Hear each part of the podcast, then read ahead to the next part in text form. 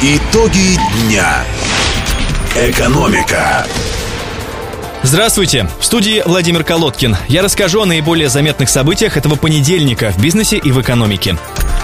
Локальный бизнес. 15-й арбитражный апелляционный суд Ростовской области отменил ранее принятое решение ростовского арбитража и признал незаконным запрет на строительство апарт-отеля «Времена года» на улице Нижнебульварной в Ростове. Соответствующее постановление опубликовано в картотеке арбитражных дел. Напомню, разрешение на строительство отеля «Времена года» компания «Стройинвестцентр» получила в марте 2015 года. Однако начало работ вызвало большой общественный резонанс. В июне 2015 15-го администрация Ростова объявила об отзыве разрешения на строительство отеля. Стройинвестцентр пыталась оспорить решение в арбитражном суде, однако компании было отказано в иске. Согласно проекту, апарт-отель «Времена года» должен представлять собой 12-этажную гостиницу с трехэтажным подземным паркингом на 77 мест. Общая площадь объекта более 18 тысяч квадратных метров.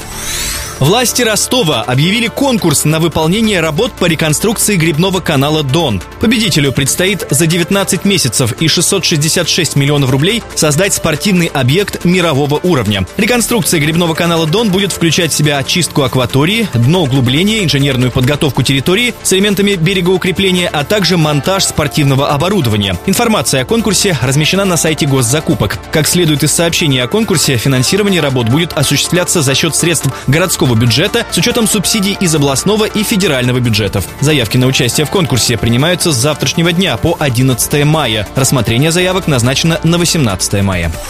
Застройщик СК-10 ГПЗ привлек 570,5 миллионов рублей на строительство первой очереди жилого комплекса «Гвардейский-2» в Ростове. Невозобновляемая кредитная линия компании сроком на 5 лет открыта в юго-западном подразделении Сбербанка. Размер процентной ставки банк не сообщает. Жилой комплекс Комплекс «Гвардейский-2» планируется ввести в эксплуатацию во втором квартале 2017 года. Он будет расположен по адресу переулок Гвардейский, 13. Стоит отметить, что общество с ограниченной ответственностью СК-10 ГПЗ зарегистрировано в 2005 году, и согласно данным базы Spark Interfax, 85% компаний принадлежит московскому концерну «Прамо», остальные 15% – физическим лицам. Арбитражный суд Ростовской области принял к производству заявление госпредприятия «Ростов-Автодор» о банкротстве ростовского лакокрасочного завода, сообщает коммерсант со ссылкой на материалы дела. Завод задолжал Ростов-Автодору более 7 миллионов рублей. Заявление о вступлении в дело о банкротстве также подала фирма «Интердисп Рус». Напомню, ростовский лакокрасочный завод в 2014 году запустил бывший гендиректор Эмпилса Сергей Никитин. По данным Spark Interfax, ему принадлежит 25% уставного уставного капитала химического предприятия. 75% принадлежат Женевской Нориса.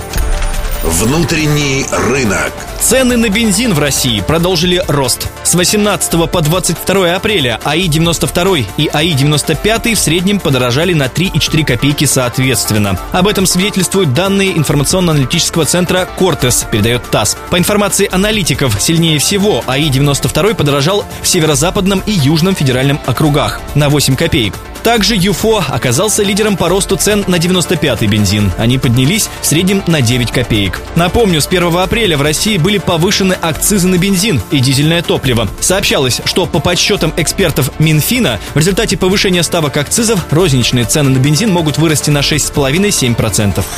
Сервис Uber запускает доставку пиццы в регионах совместно с Delivery Club. Эксперимент будет проходить с 27 апреля в Санкт-Петербурге, Екатеринбурге, Новосибирске, Ростове-на-Дону, Казани Казани и Краснодаре, сообщили в компании. Отмечу, что Delivery Club – это лидер российского рынка среди агрегаторов по заказу доставки еды. Он входит в состав международной компании Food Panda.